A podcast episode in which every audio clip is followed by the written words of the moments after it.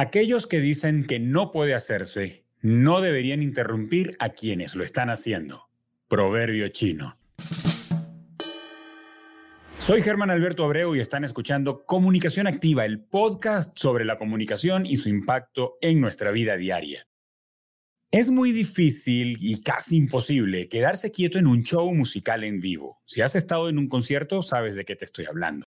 La emoción de ver personalmente al artista, sentir las vibraciones de la música y toda la experiencia audiovisual hace que ese momento sea muy memorable. ¿Los espectáculos musicales son un medio de comunicación? ¿Cómo se produce un show musical? ¿Por qué los espectáculos son tan atractivos? Pues para hablar sobre espectáculos, producción y giras musicales he invitado a Oscar Toto Celaya. Toto es presidente de Blue Point Entertainment, empresa dedicada a la producción de giras de conciertos y agencia de contratación en Latinoamérica y Estados Unidos. Ha producido los espectáculos de artistas como Ricardo Arjona, Maná, Romeo Santos, Juanes, Justin Bieber, Jesús Adrián Romero y muchísimos más. También ha producido el Cirque du Soleil en Sudamérica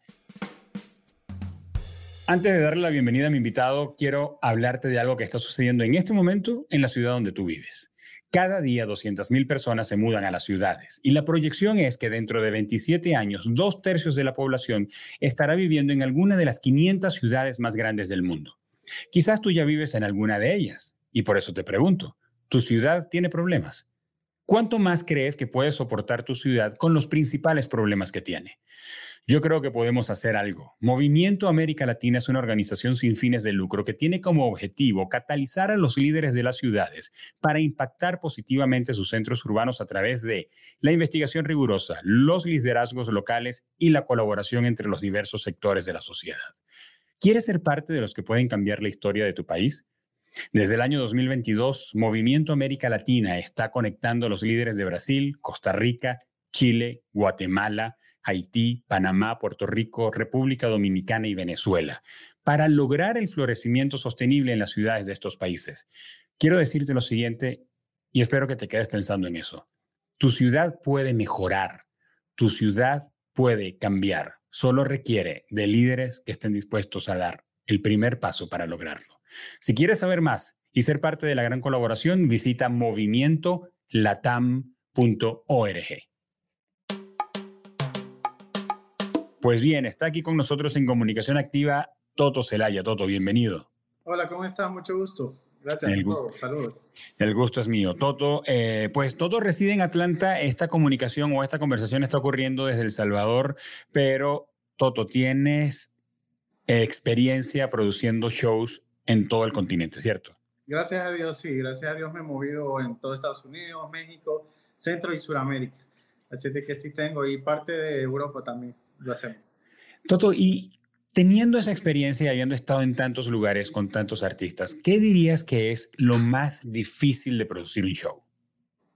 Bueno, lo más difícil, hay muchas etapas difíciles, pero yo creo que lo más difícil es en, este, en, el momento en el que estamos viviendo es, es conseguir poder firmar el contrato del artista. Porque hay muchas compañías que lo quieren firmar. Hay mucha gente que anda detrás, hay mucha gente que a veces ni siquiera sabe el negocio, pero le llama la atención hacer conciertos y se mete a hacer conciertos. entonces hay mucha gente ofreciendo dinero por los artistas sin saber lo que están haciendo, pero se meten y, y luego pues eh, cometen los errores y, claro. Y entonces la industria va por ahí, pero creo que lo más difícil es, de, por lo menos para nosotros que ya tenemos tiempo de estar en el, en el, en el medio, eh, creo que lo más difícil sí es eh, eh, competir por conseguir el artista, por conseguir la gira, por conseguir el, el, el, contrato, ¿no? Creo que es una de las cosas más difíciles. Ahora, Toto, ¿no será que aquí haciendo de, de, de especulador, ¿no será que creen que esto es easy money, hacer un show? Todo el mundo piensa que esto es fácil. Todo el mundo piensa que hacer dinero es poner al artista a cantar, vendes. Y, y sabe que hay, hay, hay, un, hay, una cosa que es bien, bien interesante. Eh, como la mayoría de personas no conocen el, en realidad el gasto, que el, el, la inversión que se tiene que hacer en un show para que valga la pena, ellos solo ven la, el público que hay ahí, pero lo no fancy. exacto, no saben si es la cantidad exacta que uno tiene que tener para poder cubrir los gastos, para sacar eh, los gastos del artista, los gastos de producción, los gastos de viaje, la logística, todo.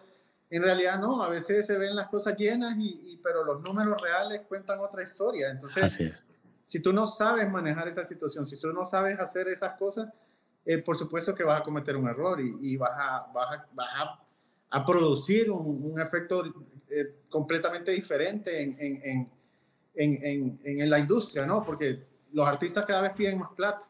Así es. Ahora, eh, Toto, me da curiosidad, ¿cómo terminaste como productor de espectáculos? ¿Por qué? Hago esta salvedad.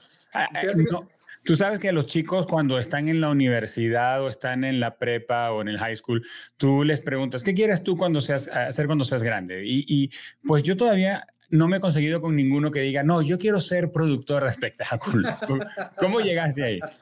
Fíjate que interesante porque yo desde los seis años siempre quise ser músico. Yo soy músico. Entonces, eh, en, mi, en mi escuela donde estaba, pues había una orquesta, un Big Bang.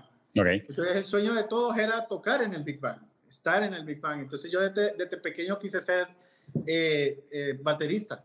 Okay. Y entonces soñé con eso, soñé con eso y luego entré a la orquesta, toqué por muchos años en la orquesta. Ahí aprendí otros instrumentos, ahí aprendí a tocar guitarra, aprendí a tocar piano, bajo, todo lo que tengo, cuatro, lo que, lo que sea. Okay. Y, y, entonces, eh, y mi sueño era ser cantante, pero realmente Dios no me dio la facilidad ni el talento para poder cantar. Pero entonces, eh, dentro de todas las ramas que había en, en, en, la música, pues yo me dediqué y dije, ¿sabes qué? Yo quiero ser productor. En realidad empecé como un productor de música, porque el, el, primer negocio que puse en Estados Unidos fue un estudio de grabación que pude construir eh, con mis amigos. Y pusimos un estudio de grabación y empezamos a grabar discos y, y demos y cosas por el estilo. Pero desde pequeño yo supe que mi carrera estaba ligada con la música, que, que cualquier cosa puede ser, que no podía ser cantante porque no tenía voz, eh, pero sí podía ser manager, sí podía ser productor, sí podía hacer cualquier cosa. Y toda, la, toda mi vida lo, lo enfoqué en, eso. Es más, cuando yo me fui a Estados Unidos, cuando tenía 21 años, eh, yo trabajaba en el día como cualquier persona en Estados Unidos que llega por primera vez, no se te abren las puertas ni nada pero yo los fines de semana iba a tocar a los bares y yo era músico en los bares porque eso es lo que me daba la vida. Y luego me tenía que levantar a las 5 de la mañana otra vez para ir a trabajar como todo el mundo a, buscar lo que tenía que hacer. Entonces, eh, nunca lo solté porque siempre supe que mi pasión era eso. Yo puedo hacer eso sin que me paguen. Claro. Yo puedo tocar música, yo puedo producir algo sin que me paguen. No necesito que me paguen. Y ahí es donde me di cuenta que era lo que yo, lo que yo, lo que me movía, mi pasión, mi, mi todo. Luego aprendí que es un negocio muy rentable si lo aprendes a hacer, si lo sabes hacer. No hay una escuela que te, que te enseñe esto, no, no, hay ninguna universidad que te enseñe esto. Eh, aunque te le digan en las universidades que hay music management y eso, nadie te enseña esto. En realidad la vida real es otra cosa. Y, por supuesto que, si me entiendes, yo lo aprendí, luego empecé a hacer el primer concierto que fue la gira de Ricardo Arjona. Eh, con un amigo que ya tenía muchos años produciendo, produciendo conciertos. Y, y pues empecé, empecé hasta, imagínate, hasta dónde estoy. Ya tengo 24 años haciendo, 23, 24 años haciendo eventos por todos lados, por el mundo entero. Ahora, Toto, me gustaría detenerme en tu historia en dos escalones. El primero, cuando decidiste hacer o cuando tuviste la oportunidad de hacer el primer show donde ya eras tú el que estaba invirtiendo, ¿sí? Porque estoy seguro que estuviste involucrado en un montón de shows eh, como parte del staff, pero pues tú sabes, uno está en un rol diferente cuando uno no tiene su dinero metido allí y pues es, es otro nivel de involucramiento. Entonces, me gustaría que nos contaras sobre ese primer escalón, cuando tú tuviste la primera inversión. Y, lo sé, y el siguiente escalón es cuando nace la compañía que hoy día diriges, cuando tú decides, mira, tú sabes cómo es la cosa, a esto lo vamos a formalizar, esto tiene un nombre, es una empresa y me voy a dedicar a esto por el resto de mi vida, no tengo vuelta atrás. Cuéntanos un poco de esos dos escalones en tu historia. Pues fíjate que básicamente, como todo en la vida, eh, tú tienes una idea, ¿no? Tú tienes un proyecto, tienes una idea, tienes algo que, con lo que sueñas. Eh, y creo que a mucha gente le ha pasado, y creo que a la mayoría de personas que han llegado a, a, a realizar lo que quieren o, o, perseguir su sueño y conseguirlo, creo que les ha tocado en algún momento. Llega un momento en que te encuentras nada más con tu sueño, te encuentras con tu sueño y, y nada más. Y ni siquiera te encuentras con personas que, que creen el sueño, que piensan que es una locura. Todo el mundo piensa que es una locura, no, hagas eso. hasta la familia te dice, no, deja de soñar con estrellas, deja de soñar con esto, deja de soñar con lo otro, te vas a morir de hambre, mira, consíguete un trabajo serio de la gente y todo, ¿no? Entonces, eh, y es bien difícil para uno, es bien difícil que, que, alguien llegue y le crea. Y al principio, pues tú sabes, una gira como de Arjona no estamos hablando de 50 mil dólares ni de 25 mil dólares, estamos hablando de mucho dinero. Eh, y ya para ese entonces yo tenía mi estudio de grabación y ahí conocí mucha gente. Y mucha gente me decía, muchas personas, hey, queremos invertir en algo, que cuando tengas algún proyecto me llamas. Cuando... Llegó la oportunidad de Arjona y yo dije, esta es la oportunidad. y le hablé a los productores, le hablé a, a, algunos amigos que tenía que querían invertir y les dije, tengo esta oportunidad. ¿Quieren que las hagamos? Vamos para allá. Esto es, es el presupuesto, estos son los números. Es claro, no tenía muy claro todo porque era la primera vez que nosotros íbamos ahí, aunque tenía un amigo que venía ya haciendo show de cinco años. Eh, pero tampoco tenía la gran experiencia. Entonces, eh, comencé con ese, eh, pues todo nos salió en lo que cabe más o menos bien, eh, no como nosotros quisimos, pero fue, marcamos, ¿sí me entiendes? E, es, el derecho a piso que tienes que pagar para... Exactamente. Es el derecho a piso que tienes que, todos creo que lo tenemos que pagar. Creo que hemos fracasado 10.000 veces, nadie es exitoso en, la primera vez, ni nada, hay, hay, hay tristezas, hay errores, hay de todo, como, como todo en el mundo. Y, y, eso es un negocio como cualquier cosa. Cometes un error y vendes menos. Cometes un error y, y, ese es un poquito más arriesgado porque aquí tiene que ver eh, el clima, cómo está. hay demasiados factores en juego. Muchísimo. Ah, que pusieron una ley nueva. Me, acuerdo, te acuerdo. Te, cuento. E, esto pasó para Ricardo Arjona, por supuesto. Me acuerdo que en el 2006 fue el concierto de Arjona, o 2005, no me acuerdo nosotros emocionados porque íbamos a un concierto y ¡pam! firman una ley antimigrante en Estados Unidos. Que todos los que parara la policía y no tuvieran licencia se iban para allá y deportados. Y nosotros, ¿es en serio? O sea, ¿sí me entiendes? Tú sabes el miedo que le da a la gente en Estados Unidos. Salir, claro. Vamos a deportar y la policía va a agarrarte y te va a deportar. No, no, no, fue un lío terrible. O sea, y en eso viene Arjona y saca el mojado. Dice, el mojado. Entonces nos salió una, como una esperanza más y dijimos, ¿sabes qué? Vamos a aprovechar lo del mojado y toda la revolución y todo eso. Y de, hecho lo hicimos, lo hicimos, que fue, eh, la tocó el mojado con Intocable, creo, con el Intocable. Y ahí aprovechamos nosotros y sacamos, y sacamos el... Eh, sacamos toda la idea, hicimos una gran publicidad, hicimos un gran rollo y, y gracias a Dios no fue bien, no, no, cometimos errores de todo, pero no fue súper, súper bien.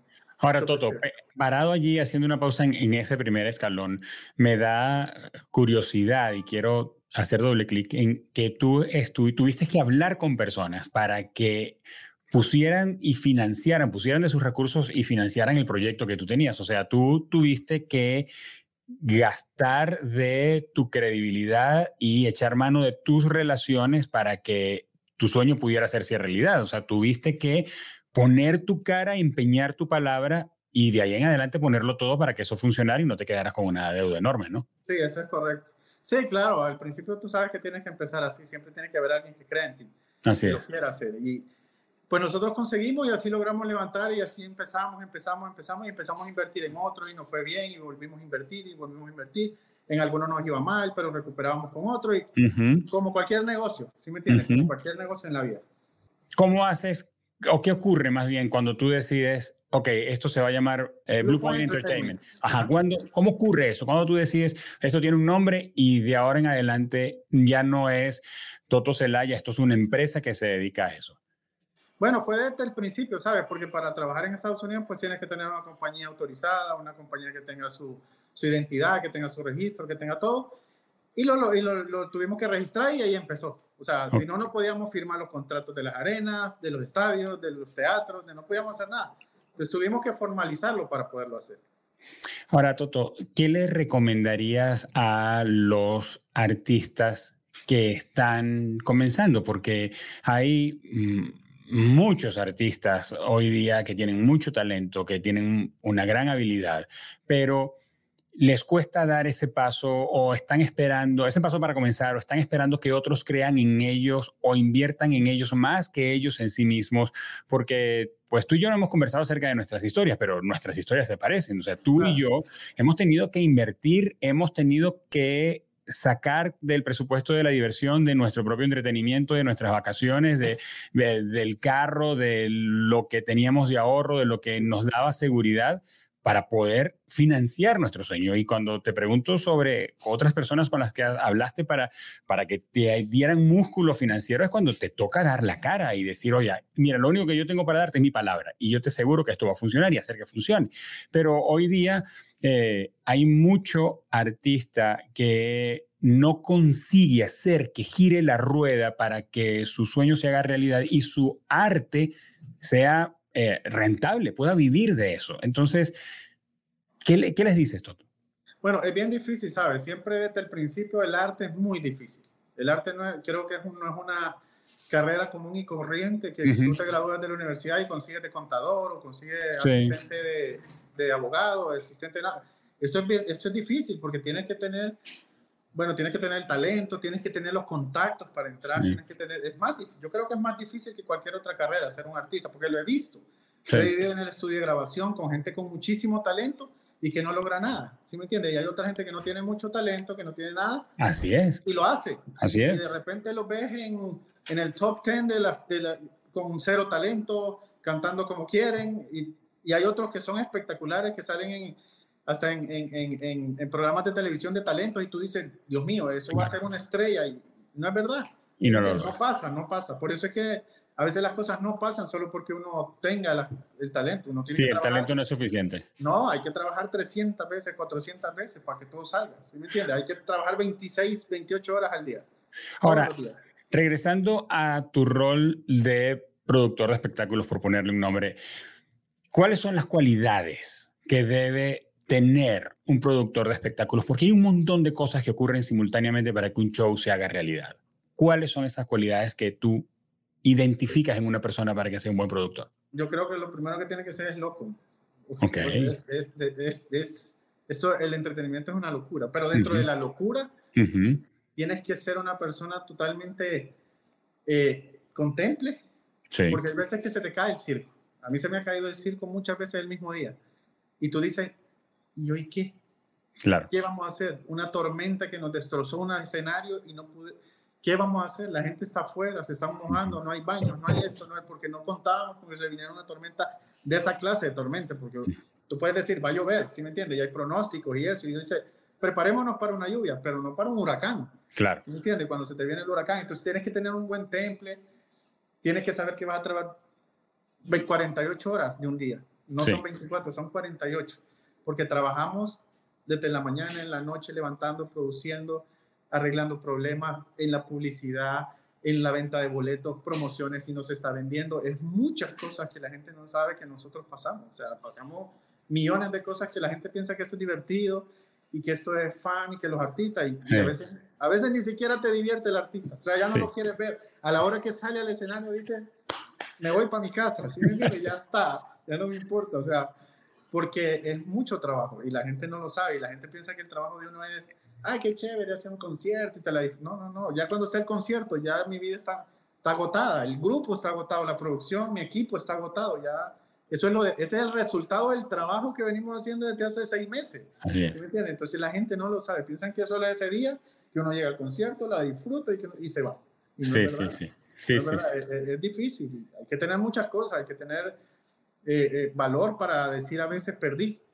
O sea, no me fue bien en el concierto. Perdí, perdimos. Sentarte con los socios y decir, hey, no fueron mal en los números. Y, hay que hacerlo, ¿sí me entiendes? Hay mucha, a todo el mundo le ha pasado. El promotor que me diga que no ha perdido plata en este negocio no es promotor. No ha pasado. En, realidad no lo hace. Claro. Ahora, Toto, hablas de varias etapas. Hablas de la venta de boletos, de la promoción, de cerrar el contrato con el artista, de realizar el show ya efectivamente.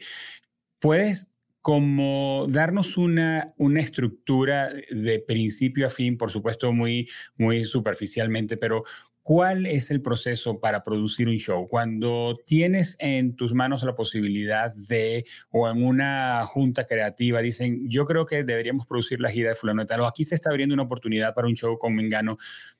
¿Dónde empieza el proceso de producir un show desde ese primer paso hasta que finalmente el artista se sube al escenario y dice, buenas noches y tal, y arranca el show, ¿no? ¿Qué, ¿Cuál es esa línea de tiempo? ¿Cuáles son las etapas? Bueno, el, el primer proceso que, que, que hay en el, en, el, en, el, en, el, entretenimiento es cuando uno sabe que va a salir el artista. O sea, uno ya se entera que el artista va a salir de gira.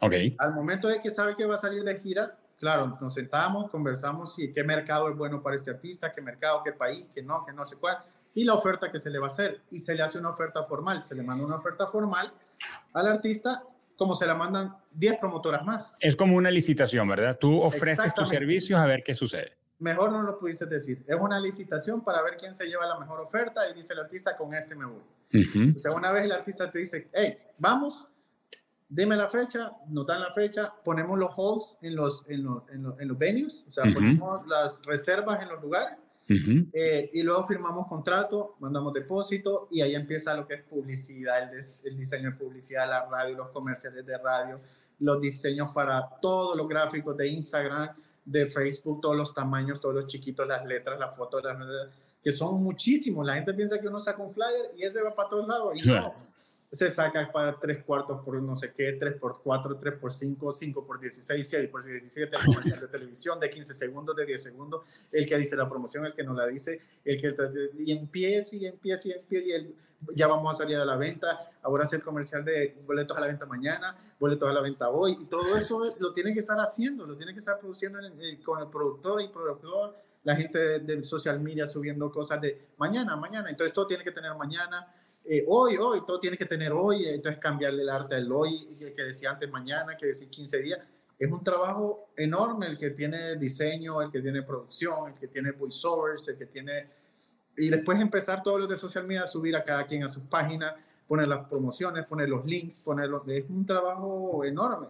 Y luego cuando sales a la venta, te das cuenta si vende o no vende, qué mercado vende más, qué mercado vende menos, y empiezan las estrategias. Oye, ahí no estamos vendiendo tanto, ok, ¿qué vamos a hacer? Pues saquemos, eh, eh, tiremos un comercial que diga tal y tal y tal cosa para que la gente se emocione y una promoción y 20% de descuento con una tarjeta y cualquier cosa que te inventes para que esa venta pueda subir como en cualquier negocio. Eh, luego llegas y sigues y sigues. Luego viene la parte de logística. Los hoteles, ¿ok? Imagínate, si, si te vas con tu familia y tienes que comprar cinco pasajes de avión, hotel, transportación, nada, ¿Cuánto te tardas en eso? Ok, ahora dime con 43 tipos que vienen de diferentes partes del mundo. Claro. Otro que viene en avión privado. Hay quien pone la pista del avión privado. Ah, pero este necesita dos carros suburban, pero allá necesitamos tres camionetas grandes y, y cinco eh, eh de, de, de, 15 pasajeros para la carga, para eso, para los drivers, los seguridades, o sea, es un mundo de gente trabajando en, ese momento y sacar los pasajes de avión. Y no, ese avión no puede porque si llega tarde, entonces no puede subirse al otro que toma la escala y no llega. que llegue. No, no, no, es un lío que no tiene. Los hoteles no, este tiene que ir con este, este tiene que ir con ese, esos tienen que ir en el mismo piso, este tiene que tener una suite junior y a la par tiene que estar una junior suite de no sé qué. Bueno, imagínate, la comida, los viáticos, la transportación, los choferes, la seguridad, la policía y eso contando en cuenta que cuando tú estás haciendo eso, al mismo tiempo está otro equipo que está en el lugar. Eso es lo que te iba a decir, porque todavía no estamos hablando de iluminación, la media, la seguridad del show, la contratación del, del, escenario, del auditorio, del estadio. Todavía no estamos con la parte de la producción técnica. Eso lo haces cuando estás haciendo la logística para que tener todos los pasajes de avión, que todos. Ah, los permisos, las visas de cada uno de ellos que tienes que sacar. Bueno, es un, pero eso es una maquinaria que ahora en día ya pues ya trabaja sola. Pero antes, o alguien que quiere empezar, si se entera, dice, ¿sabe qué? No voy para allá. Es demasiado, o sea, tú sientes que te abruma, son demasiados elementos que corren simultáneamente. Muchísimo, muchísimo. Y eso tomando en cuenta que el evento se esté vendiendo. Ahora, dime si me dan una llamada y me digan, nada se está vendiendo de ese evento, se están vendiendo poquito, y tú con el lío de los aviones, de los pasajes, se están encareciendo, se subieron de precio los pasajes, hay que volverlos a comprar porque ellos no se han decidido si van a comprar esos pasajes bueno, es un lío. Toda la oficina es un lío en ese momento con publicidad, con pasajes, con hoteles, con y todo el mundo tratando de cerrar las cosas para que los precios estén y no te suban el siguiente día. Y mira, ya los pasajes subieron 150 dólares más. O sea, es una locura que, ¿se me entiende? Tienes que saberla dominar. Y, tienes y estamos hablando de un artista. Esto que estás diciendo es un artista. Una ciudad y un artista. Una ciudad y un artista, correcto. Ahora, cuando tienes tres ciudades, cuatro ciudades, cinco países, Imagínate esto multiplicado por 5. Ahora, ¿Te apoyas en producciones locales? ¿Tienes una gira y la gira incluye México, El Salvador, Guatemala y Honduras? ¿Te, te apoyas con, con qué equipo local te apoyas o, cómo ocurre esa triada, digo, el equipo del artista, eh, eh, Blue Point Entertainment y un productor local? ¿Cómo, cómo ocurre esa dinámica? A, veces, a veces lo hacemos así. Cuando, no cuando tenemos ciudades que no tenemos muy manejadas, okay. Eh, lo que hacemos es asociarnos con productoras locales. Okay. Nos asociamos ellos se encargan de toda la logística local, la producción, la transportación, de todo eso, por supuesto supervisado por la oficina y por la oficina del artista. Pero ellos hacen el trabajo de, de, cada, de cada sitio. Okay. Nosotros solo llegamos el día del evento, pero, o sea, igual te toca, ¿sí me entiendes? Igual le toca el de logística, revisar si aquel lo tiene bien, si los carros están bien, las fotos de los carros, que los carros sean blindados algunos, que bueno, es un lío que viene, es una cadenita, la productora local, luego nosotros y luego el artista. ¿Me entiendes? Y todo tiene que, ser competente. Ahora, déjame ponerme un poco filosófico, Toto, y pensando en, en, los valores y en la cultura de tu empresa y que tú has venido trayendo contigo durante tantos años, además tantos shows. ¿Qué, ¿Qué buscas en un show y qué tú has visto que persigue un artista en un show? Porque pudiéramos decir rápidamente que, que el asunto es entretenimiento, ¿verdad? Que, pero generalmente hay más, que la gente la pase bien, que, eh, que sea una noche inolvidable. Vemos giras, por ejemplo, como la de Coldplay o, una gira de YouTube hace unos cuantos años, hace unos 10 años, que fue, que, que tuvo el, como la relevancia que tuvo la de Coldplay el año pasado, donde tú dices la, la experiencia, los comentarios, lo que dijo la gente a salir del show en todo el continente, en este caso en América Latina, hizo una diferencia. Tú dices, la manera como estuvo producido ese show generó un impacto en la audiencia. ¿Qué, qué busca eh, Toto Celaya cuando produce un show y el artista se sube al escenario? ¿Qué quiere que la gente diga al salir de cada espectáculo? Bueno, mira, básicamente nosotros no manejamos mucho el show. Okay. productora. Nosotros no sabemos lo que va a pasar en el show. O sea, nosotros no sabemos lo que el artista quiere hacer en el show. Todo eso es producción de él. Nosotros no nos encargamos de absolutamente nada de eso. La puesta en los artistas siempre quieren, quieren, quieren causar una experiencia. Ahora es una experiencia. Antes era cantar un concierto y listo, vamos. Sí.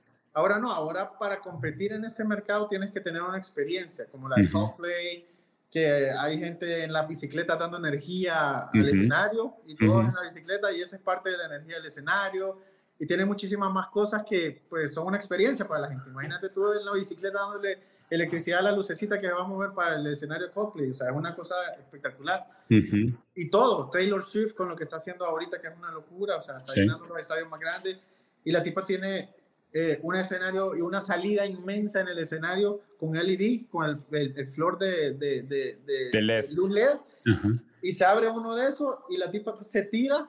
No sé si lo has visto, la tipa se tira como de clavado, entonces se convierte como en una piscina y después la ves nadar haciendo el LED hasta adelante.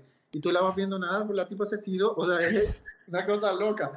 Y todo el mundo anda buscando eso, todo el mundo anda buscando una experiencia diferente para, para, para porque ya no basta con que cantes. Sí. En este momento, con la tecnología que hay, ya no basta con que cantes, ahora tienes que armar, tienes que hacer un show, tienes que usar la tecnología, las luces en, en las pulseras y que todo el mundo esté igual, y toda esa clase de cosas. Y yo creo que eso es lo que es la experiencia que hoy está viviendo la gente en los conciertos. Sí, eh, pensando en la comunicación, Toto, veo, coincido contigo en que, en que es un asunto de experiencia, porque es como si cada artista y cada espectáculo lo que persiguiera es que la gente finalmente entre en un universo y en un mundo diferente donde pueda disfrutar y pasarla bien con la música, pero como si entraras a un mundo diferente, ¿cierto? Ya es se parece como, como ir al cine, ¿correcto? ¿No, no, ¿No has visto la nueva pelota que está en Las Vegas?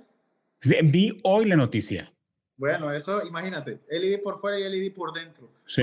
yo no sé, yo no he ido todavía, no lo he visto todavía, pero me imagino que entras ahí, imagínate todo el, ah, puedes hacer el concierto en, en, toda la pelota ahí adentro, porque todo el LED y más el escenario, las luces, no, no, yo no sé qué, ya te manejan la mente. Es alucinante, exactamente, te manejan, la, mente. la mente. Pero te digo una cosa, yo soy partidario también del piano y el micrófono. Okay. entiendes? Porque soy músico y también soy partidario.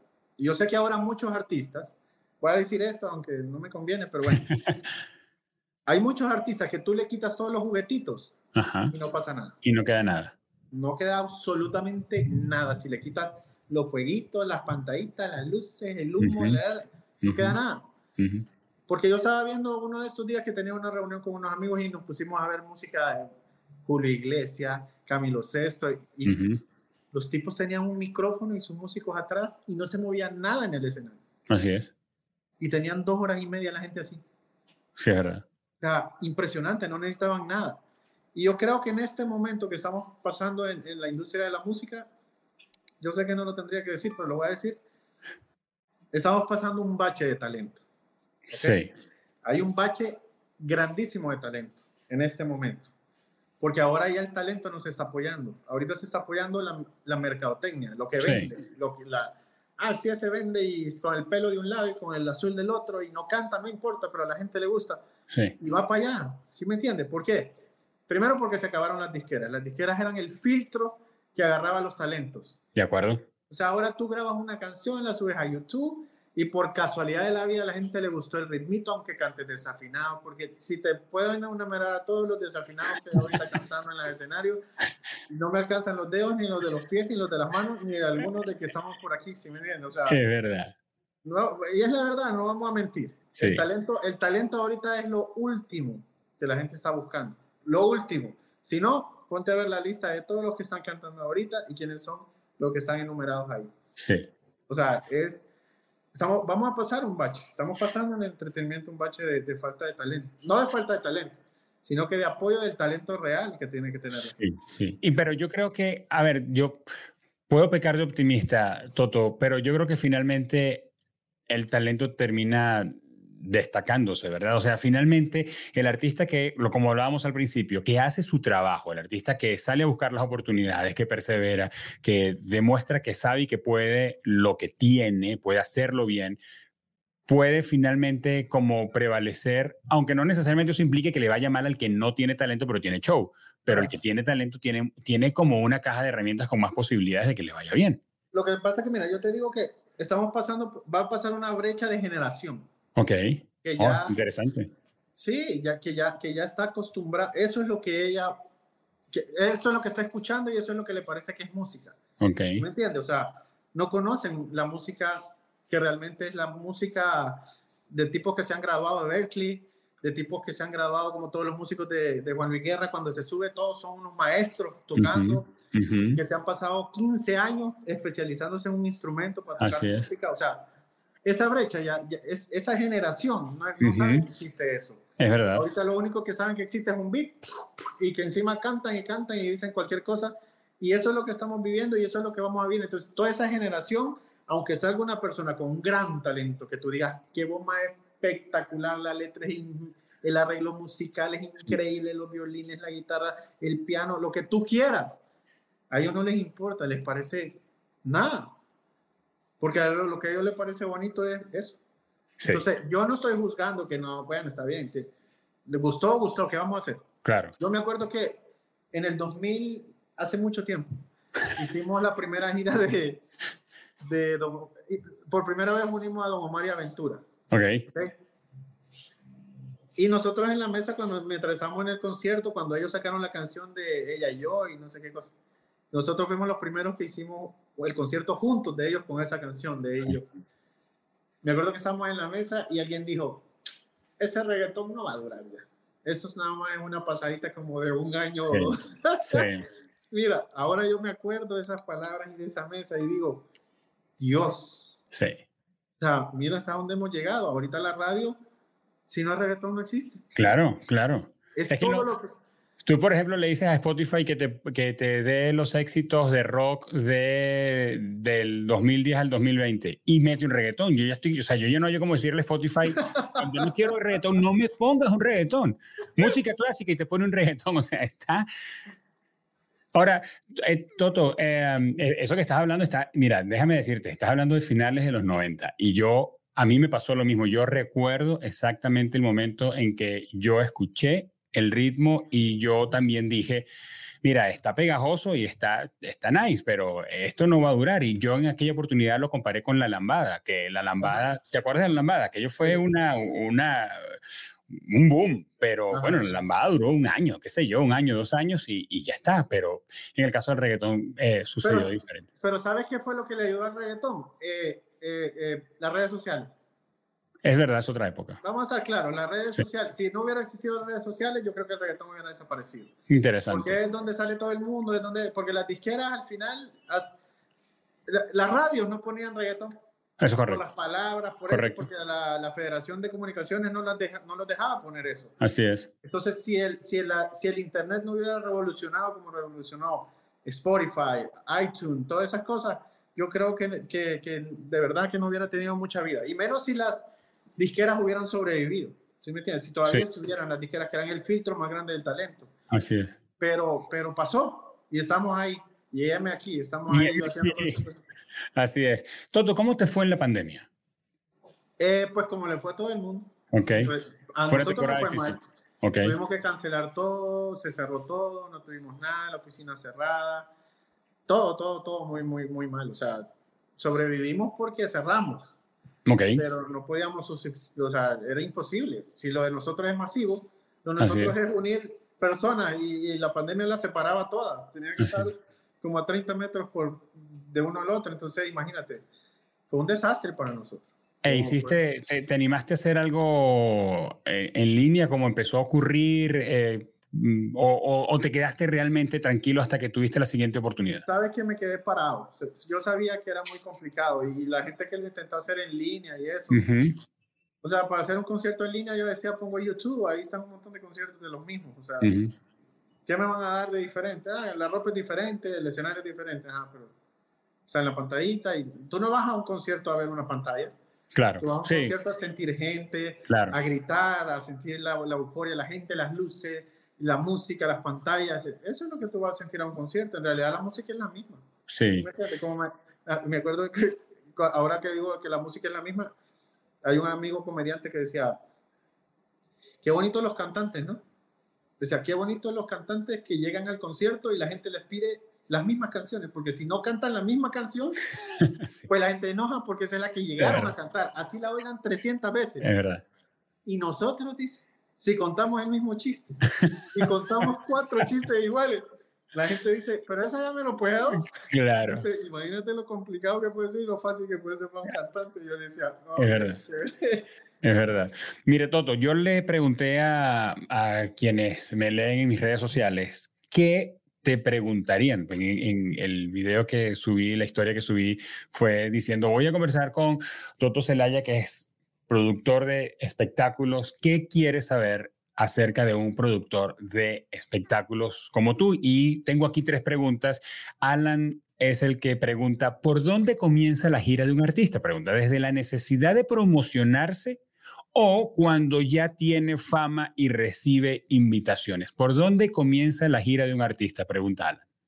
Eh, pues básicamente tiene que tener, pueden ser las dos cosas, ¿sabes? Puede sacar disco nuevo, lo promociona una vez en radio dice, vámonos de gira. Okay. ¿Me entiendes? Entonces sacan la gira y sacan todos los países que, quieran hacer. La segunda también puede ser eh, eh, por motivos de, de no estar en el mercado. ¿Me entiendes? Porque muy rara vez pasa lo que pasa con Luis Miguel, ¿ok? Vamos a estar claros. Así es. El tipo desaparece ocho años, aparece y vende todo en Sold out toda la gira, sí. O sea, eso no lo hacen todos los artistas. Eso, no yo creo que no hay ninguno que lo haga más que ese tipo. Sí. ¿Me entiendes? se, desaparece un cantante por ocho años y sale de gira y créeme lo que la gente... Y va a cantar las canciones que ya todos sabemos porque no ha sacado un disco nuevo. Y las que hemos oído en cuatro giras iguales. O sea, no hay más nada. Así es. Pero Luis Miguel es Luis Miguel. ¿sí me ¿Sabes que ahí es donde yo te puedo decir que el talento jamás va a ser vencido por ninguna otra cosa? Es verdad. Porque es una de las voces más talentosas que yo he conocido en mi vida. O sea, tipo, vamos a estar claro, tipo es un talento de voz es un fenómeno. Es un fenómeno. Entonces diríamos para responderle a Alan que comienza por los dos, por las dos partes dependiendo de la necesidad del artista, desde promocionarse o cuando ya recibe invitaciones porque tiene fama. También. Toto, Antonieta pregunta, ¿Por qué los artistas tienen exigencias tan extravagantes? Y yo le agregaría, ¿tienes alguna anécdota con exigencias extravagantes? Muchas. Yo, yo, yo uno habla de esas cosas y después ahí cuando lo ven lo regañan a uno y dicen, hablando que nosotros estamos pidiendo. Claro. Fíjate que no sé por qué. Okay. De, verdad no lo entiendo. Mira, yo trabajé con Juan Gabriel los últimos años de su vida. ¿Ok? Y las exigencias de... No, te voy a decir una cosa que, que, quizás nadie se ha atrevido a decirla, pero la voy a decir yo. Las exigencias ni siquiera son de los artistas a veces. Mm, interesante. Las exigencias ni siquiera son del artista. Son de todos los que están alrededor de eso. Ok. Porque yo me acuerdo que a veces nosotros llegábamos con Juan Gabriel a los lugares y llegaba y entraba al camerino y decía, ¿por qué han puesto tanto aquí? ¿Quién se va a comer? ¿Quién va a desperdiciar todo Claro, claro. Y te voy a decir una cosa, del 90% de los shows que yo he hecho, se ha votado más de la mitad de las cosas que se han puesto en los camerinos. Mm. Ha votado, se tiene que votar. ¿Por qué no? Porque el artista llega cinco minutos antes de subirse, se come una uva, se toma dos aguas, va para el escenario, luego para el carro y se va para el hotel. Claro. Y el camerino queda intacto. A veces ni siquiera tocan la suite de los hoteles. Y tocan la suite presidencial y que no sé qué. Y de repente se va de ahí para el aeropuerto, agarra su avión y se va. Y tú dices, no me pudiste haber dicho eso antes para yo ahorrarme en la habitacióncita esta. ¿Sí me entiendes? O sea, sí. Pero pasa. O sea, esas, son, esas son las cosas que, que uno no entiende, pero ese es el negocio, ese es el mercado. Y ese es el mercado, o sea, ese es su... Los, los manejadores a veces somos... Ese es nuestro modo operando para, para crear esa atmósfera de... Sí, también. estrellato, de eso. Claro. hay exigencias que dices, ¿estás hablando en serio? Claro. A veces en países que ni siquiera pueden podemos llegar nosotros, nos piden, quiero una botella de no sé qué, eso no existe aquí. O sea, claro. ¿de dónde te la voy a sacar? No existe, no hay. Y se pelean, se pelean hasta que uno ve cómo la trae de Miami un avión privado para ponérselas ahí. Pero creo que es parte del show. ¿Sí me entiendes? Es parte del show. Y ya cuando estás en el, en, el, en el, medio ya ni te asusta. De acuerdo. Que te digan, ciérrame todo el edificio solo para mí porque no quiero a nadie. Sí, sí, sí.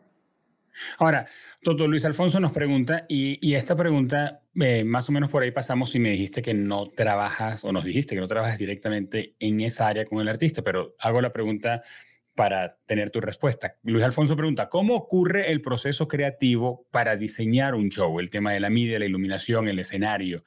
Ese proceso creativo de diseño, ¿has tenido la experiencia de verlo, de verlo funcionar? Has estado en escenarios tú también. ¿Cómo, ¿Cómo ocurre eso? ¿Quién es la mente que está detrás de ese proceso? ¿Es el artista? ¿Es el equipo creativo? ¿Cómo ocurre? Yo creo que la única persona, el único artista que yo he visto que se meta en la parte creativa del concierto de hielo se llama Ricardo Arjona. Ok. El único que decía hasta dónde se mueven las luces y a la mm. hora y todo eso. Ok. Pero la mayoría de artistas no se meten en eso. La mayoría de artistas contratan un diseñador de luces, un diseñador gráfico para, para, las pantallas, un ingeniero de sonido para que ponga, el director musical que es el que toca la musiquita y ensaya. Y cuando ya tiene todo el show montado, va para el... Para, el, para, el, para, el, ¿Para los ensayos? El, el, ¿Cómo se llama? El, la prueba de sonido o, los, los ensayos y la cosa. Se sube, arregla cositas con cada uno de ellos. No, mira, esto no me gusta, esto no me gusta y lo cambian y listo. Pero la mayoría de, de, de, producción la, la, es gente que tú contratas. O sea, un ingeniero de luces dice, yo quiero a tal que me diseñe las luces. Yo quiero a tal que me diseñe el, escenario. Eh, yo quiero a tal que me diseñe las pantallas y lo que va a salir en las pantallas.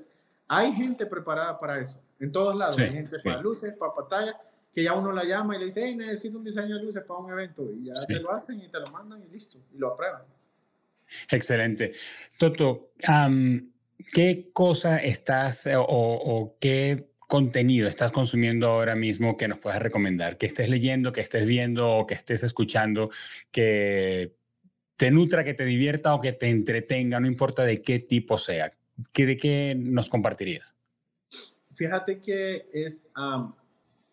Eh, mi modo operando es tan extraño que hay, hay, muchas cosas que la gente no sabe. Digamos, yo, yo, yo soy disléxico. Ok. Entonces no puedo leer. Se me complica leer. Es complicadísimo para mí leer. Entonces, creo una memoria Lo que escucho nunca se me va a olvidar. Y si un día lo llego a necesitar, te lo saco. Wow. En una conversación, en cualquier cosa. Entonces, para mí la escuela fue complicadísima, complicadísima. Yo a veces me ponían a exponer libros y me decían, bueno, vamos a leer una obra y la vamos a exponer. Y yo decía, ¿qué? Sí, que vamos a poner. Y yo decía, me compraba un libro que tuviera pasta, imagínate esto, que tuviera pasta, veía la pasta, me dioqueaba el libro para ver nombres que salían. Okay. Y de lo que agarraba ahí, me inventaba una historia de 45 minutos por la pasta. Porque era imposible, yo no lo iba a hacer. Es, es, mentira, no, no lo iba a lograr. Y pasaba 45 minutos exponiendo enfrente de todo el mundo la, la, la, la obra que yo, que yo, que yo tenía. Y yo a veces me pregunto, nadie se le ocurrió leerla después de que yo la puse porque yo agarraba la más desconocida. Claro. Yo agarré una que yo dije, esa la van a leer. Claro. Nadie, a nadie se le ocurrió agarrar un libro y leerlo para ver si era verdad todo lo que yo estaba diciendo. Claro. O sea, nunca se le ocurrió a nadie. Y así pasé mi vida, así pasé. Entonces es complicado. Y la mayoría de cosas que yo agarro en mi vida, aunque no lo creas, siempre es hablando con gente en la calle. Siempre es hablando. Me encanta hablar con gente en la calle. Ahorita acabo de ir a un hotel de, de playa que me invitaron por un aniversario. Y me levanté a las 5 de la mañana porque me gusta levantarme muy temprano. Y me levanté a las 5 de la mañana y me fui a la orilla de la playa. Y me encontré un pescador que andaba con una tarraya tirándole en el mar. Y eso se me acerca a las 5 y media de la mañana, a las 6, y se pone a hablar conmigo. Y la mayoría de historias que a mí me sirven en la vida y de las que yo aprendo, normalmente siempre hablando con gente. Siempre, me encanta hablar con gente, me encanta oír sus historias, me encanta oír saber lo que piensan de cada cosa que está pasando, de, de, me encanta oír a la gente. Yo creo que son las personas que tienen la respuesta a muchos de los problemas y muchas dudas que tú tienes en la vida. Ellos son los que la han vivido. Esa gente es la que ha pasado por ahí, como lo estoy pasando yo, como lo estoy pasando tú. Entonces cualquiera puede venir a, a dar una, un speech de, tú puedes, tú quieres, tú crees, no, no es tan fácil. O sea, eso lo venden y la gente compra los boletos para ir a oír eso, que solo lo tienes que pensar, ir por él y todo. Mentira, mentira. Yo a veces he ido por eso y he ido bien. Y me he pegado y ting, me han quebrado la cabeza. Yo digo, pero lo hice todo bien. No importa, te tocaba que te, que te cortaran la cabeza, hermano. No era para ti. Es tu historia, claro. Nada, nada te garantiza en esta vida que las cosas te van a salir bien. Así que hagas todo bien ¿Sabes? Lo único que te garantiza que algún día vas a poder quizás tocar lo que quieres es volverlo a intentar. Cada vez que te caiga, volverlo a intentar y volverse a levantar. Es lo único que te garantiza que quizás puedas llegar a donde tú quieres, quizás, porque no es nada garantizado. ¿Sí me entiendes? Aunque hagas todo bien en la vida, hagas los pasos, by the book, como dicen los gringos, by the book, que hagas todos los pasos que te dijeron para llegar, a veces no vas a llegar, aunque los hagas correctamente. Entonces, yo aprendo más de la gente. Yo aprendo más de, de, hablar con una persona en la calle, una persona que está pidiendo dinero, le digo, yo te llevo hasta ahí. ¿Sí me entiendes? Alguien que, que, que, se siente en un restaurante y está solo y a veces, ¿cómo estás? Y, empezamos a hablar y me cuentan historias que yo digo, ¿eso pasa en la vida? ¿Sí me entiendes? Y uno ni siquiera se da cuenta. Y aunque le paguen a todos los, aunque llenen estadios y llenen todas las personas que dicen que te ayudan y que ve a oírlos porque te va a cambiar la vida y que no sé ah, eh, yo, yo, no creo mucho en esas cosas porque eh, creo que la única persona que tiene el poder de, de, de verdad poder cambiar tu vida es uno mismo y decidirte, porque es más, eh, uno de estos días estaba oyendo una persona que decía, tú no tienes que creer en las cosas, tienes que hacer las cosas, porque tú ya sabes lo que tienes que hacer. O sea, no diga, yo creo que voy a poder lograr. No, no, no, no. Así es yo lo voy a hacer porque ya sé que hay que hacer. Ya tienes que saber lo que tienes que hacer. Tú sabes lo que tienes que saber para levantarte todos los días y llegar a tener uno de los mejores podcasts o de las mejores entrevistas que tienes que hacer millones de entrevistas, miles de entrevistas todos los días, porque uno, uno de esas va a salir al mundo entero, ¿sí me entiendes? Pero lo tienes que intentar, aunque tenga videos que tengan dos vistas, ¿sí me entiendes? Lo tienes que hacer. Entonces, de eso aprendo yo, de hablar contigo, de las cosas que me dices, de las cosas que me dice la gente en la calle, la gente que me habla a veces o me escribe en Instagram, me pongo a, leer, a hablar con ellos y preguntarles. Y, y, no porque, porque me interesa de verdad saber. Esa es mi verdadera escuela. Esa es la escuela en la que yo aprendo lo que es la real vida. Otto, eh, me desafía mucho sus palabras. Gracias por decirnos eso y por compartir con nuestra audiencia esa, esa sabiduría que te ha dado tu recorrido. Toto, ¿estás haciendo algo ahora mismo con algún artista? ¿Tienes alguna gira, algún eh, show en proceso? Sí, tengo, tengo varias. Tengo gira de Marco Antonio Solís, tengo abiertas puertas de otras giras para, para el próximo año. Tengo alguna Olga Tañón, tengo gira de Olga Tañón, eh, tengo gira de Rey Ruiz, tengo, tengo varias giras que, estamos promocionando ahorita y para el otro año venimos con giras muchísimo más grandes, eh, pero todavía no las puedo mencionar porque no han salido al mercado y lo del año que viene, o sea, tú ya estás trabajando en la planeación del año que viene, eso ya está ocurriendo. Sí, claro, claro. Todos los shows se planean un año anticipado. Toto, muchas gracias por lo que compartes con nosotros, gracias por dejarnos saber un poco de las entrañas de lo que ocurre dentro de la producción y como decíamos más temprano cuando comenzamos en este episodio, no es tan fácil como parece, ¿verdad? No, bueno, yo creo que nada es fácil. Así es. Yo creo que nada en la vida te sale fácil más que comprar un boleto de lotería y te lo ganes. y creo que ni siquiera eso es fácil porque cuando te viene la plata, no sabes ni, qué hacer con ella. Ahí es donde empiezan los problemas. Así es. Toto, pues uh, les digo a todos los que nos oyen ahora en este episodio que estamos concluyendo con Oscar Toto Celaya, que si quieres ponerte en contacto con él, conocer lo que está haciendo, pues puedes hacer lo mismo que hice yo. Yo conocí a Toto a través de Instagram, así que en la descripción de este episodio, en cualquiera de las plataformas de podcast donde nos escuches o en YouTube, vas a conseguir los enlaces que te van a conectar con Oscar Toto Celaya. Toto, quién eres y lo que haces engrandece la comunicación y te agradezco mucho por eso. No, gracias a ti por el tiempo, gracias a ti por la, la conversación. Me encanta esto, conversar contigo, me encanta haberte conocido. Deseo éxito en todo lo que hagas en la vida y que todos los días te vaya mejor. Y que el día que te vaya mal, diga, ese día que me va a enseñar como que me, para que me vaya mejor en la vida. Y con eso estoy más que feliz. Y, y, gracias de verdad por el tiempo y por la oportunidad que me diste en este, en este espacio tuyo. ¿no? A ti, a ti, Toto. Mil gracias. Amigos, entren a la descripción de este episodio para que puedan conectarse con los canales por donde Toto se conecta con sus audiencias. Y pues muchas gracias por acompañarnos y lo que más deseo es que te lleves herramientas útiles que puedas poner en práctica hoy mismo para mejorar tu comunicación.